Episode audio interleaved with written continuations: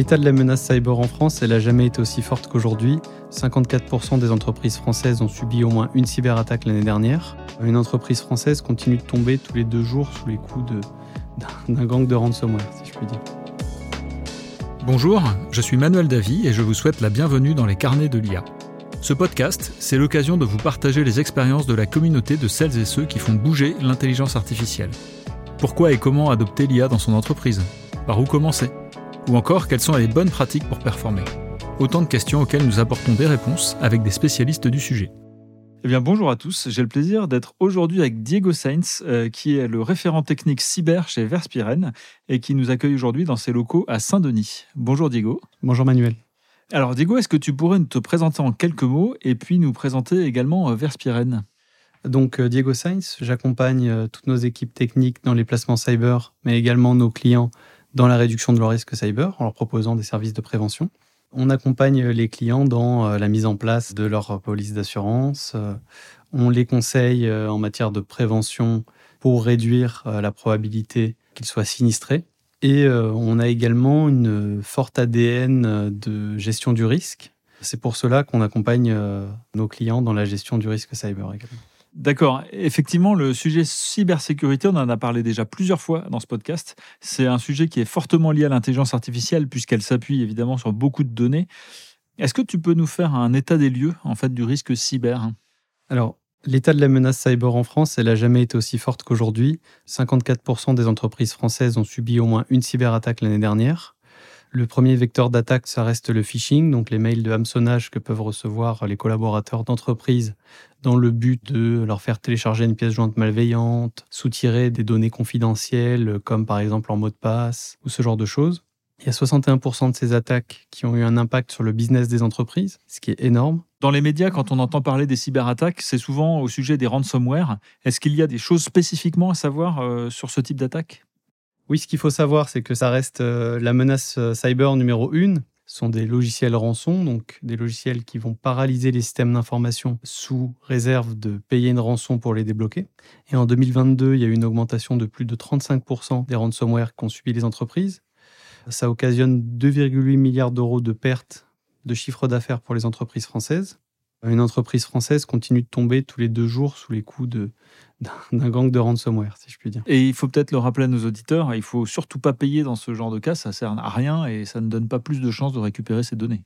En effet, c'est important de le rappeler. Après, ce qui est plutôt, euh, ce qui est plutôt positif, c'est que dernièrement, des études ont démontré que les paiements de rançon ont un peu diminué par rapport au passé.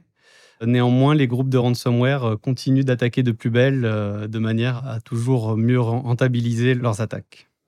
C'est vraiment un sujet qui reste extrêmement important pour les chefs d'entreprise. Lorsqu'on observe les baromètres des risques, euh, que ce soit des différents assureurs ou du World Economic Forum par exemple, le risque cyber apparaît soit en première position, soit vraiment bien placé dans le, top 10 des risques d'entreprise. Oui, c'est vrai, ça revient souvent dans l'actualité. On parle souvent des hôpitaux et des entreprises qui sont attaquées. Pour se prémunir, qu'est-ce qui existe comme type d'assurance et quelles sont les mesures de prévention qui sont à mettre en place en lien avec ces contrats? Alors, en termes d'assurance, ce qu'on voyait par le passé, c'est que des petits volets de garantie de certaines assurances plus traditionnelles permettaient de prendre une infime partie de ce risque. Ce qu'on observe aujourd'hui, c'est que la plupart des assureurs excluent ce type de garantie dans les assurances qu'ils ne sont pas dédiés en fait aux incidents cyber. Donc ça veut dire, excuse-moi, je t'interromps, mais est-ce que ça veut dire qu'il faut une assurance spécifiquement sur ce risque-là? Le contrat général, entre guillemets, ne suffit plus aujourd'hui? Exactement. Il y a des assurances spécifiques, qu'on appelle les assurances cyber, qui fournissent une couverture des pertes financières liées à la cybercriminalité et au cyber-risque en général.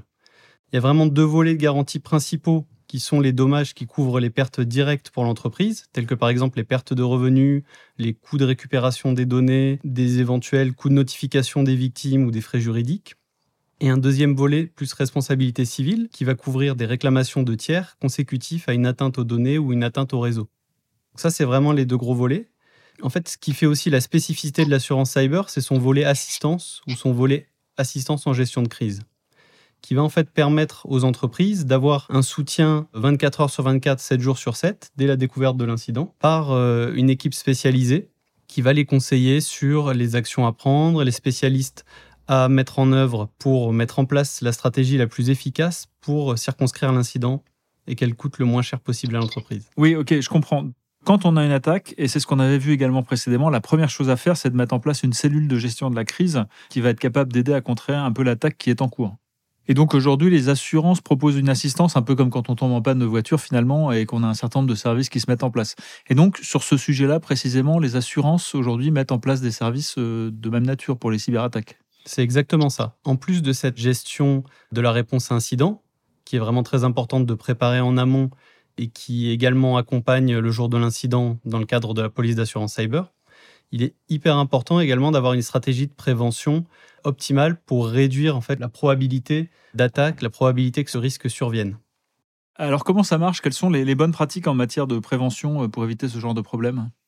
Les bonnes pratiques en matière de prévention, c'est d'avoir une stratégie de cybersécurité qui est basée sur une analyse des risques. C'est extrêmement important de se faire accompagner par des experts qui permettent d'avoir un avis objectif sur la gestion de ce risque et les différentes euh, mesures mises en place.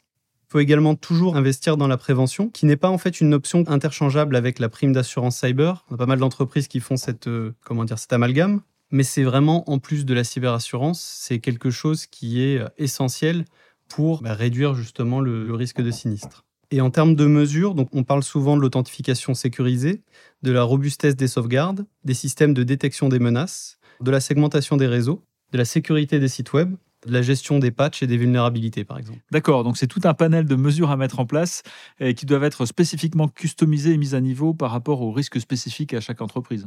Exactement, ça dépend de leur contexte. Chez Verspiren, justement, on accompagne euh, les clients dans leur contexte en leur permettant de profiter des mesures qui ont été mises en place par des clients de taille comparable et sur des secteurs euh, d'activité similaires, afin de prendre vraiment les mesures appropriées à leurs risques. Est-ce qu'il y a des évolutions légales sur les sujets d'assurance cyber? Il y a eu des changements dans la loi assez récents, notamment sur l'assurabilité des rançons et euh, les obligations en fait qu'ont les entreprises à déposer plainte suite à une attaque cyber pour être indemnisées euh, par leur police d'assurance cyber. C'est une loi qui a fait débat au cours des derniers mois, mais qui a maintenant été adoptée et qui est bien comprise du marché de l'assurance, mais également des assurés des différentes entreprises. C'est l'OPMI, ouais. Loi d'orientation et de programmation du ministère de l'Intérieur, c'est ça? Oui, c'est exactement ça. Si je reviens sur la partie assurance, est-ce que tu peux nous clarifier un peu comment sont établis les contrats d'assurance cyber et le niveau de couverture que ça peut apporter à l'entreprise? Alors, ce qu'il faut savoir, c'est que lorsqu'on est une entreprise qui souhaite euh, s'assurer contre le cyber-risque, ce qui est essentiel, c'est d'être accompagné par un bon courtier qui va l'aider en fait à entreprendre toutes les démarches auprès des différents assureurs du marché. La souscription d'une assurance cyber, ça demande des informations euh, au départ assez générales pour pouvoir cadrer le périmètre assuré, mais également des informations techniques qui peuvent être très avancées sur comment sont organisés les systèmes d'information de l'entreprise, quelles mesures de sécurité sont actuellement en place dans toutes les grandes thématiques de cybersécurité que sont la sécurité des réseaux, la sécurité des données, conformité réglementaire, contrôle d'accès. Ça fait l'objet, j'imagine, euh, d'un questionnaire un peu comme les questionnaires de santé qu'on remplit quand on doit emprunter de l'argent pour acheter une maison. C'est ça, on fonctionne très souvent par questionnaire.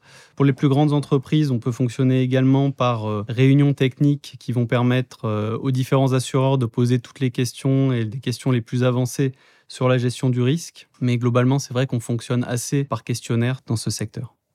C'est très intéressant. Et du coup, est-ce que sur le sujet, euh, si on en revient maintenant au cœur de notre podcast à l'intelligence artificielle, est-ce que vous constatez des demandes d'assurance spécifiques de la part d'entreprises sur ce sujet-là?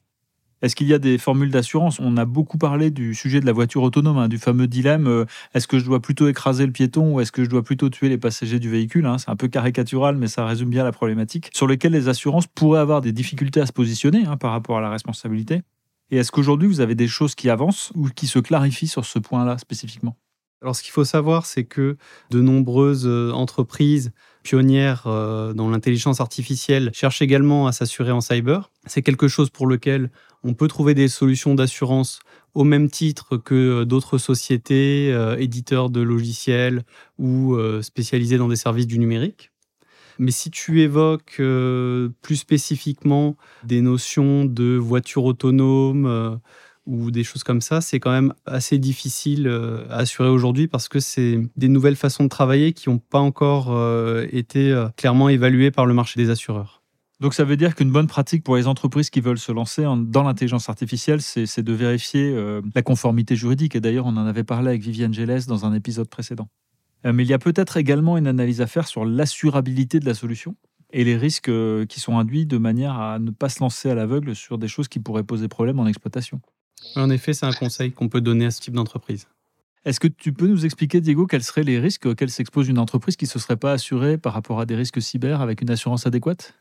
Oui, donc euh, une telle entreprise risque de se retrouver démunie en cas d'incident cyber. Donc elle serait sans assistance ni indemnisation financière. Donc le risque de banqueroute est assez important en cas d'incident majeur. Il y a également un risque de perte en réputation qui s'associe à ce type d'attaque, qui peut être fortement réduit par un bon accompagnement en termes de, gestion de crise.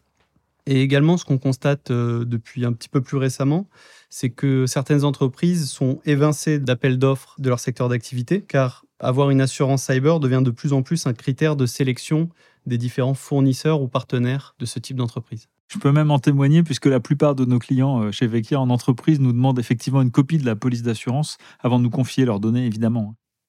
Ok, très bien. Bah, écoute, merci beaucoup Diego d'avoir précisé tous ces points extrêmement importants pour la vie et la sécurité des entreprises. Quant à nous, on se retrouve dans 15 jours pour un nouvel épisode. D'ici là, n'hésitez pas à nous retrouver sur notre site internet www.iahdf.org et sur les réseaux sociaux. À bientôt!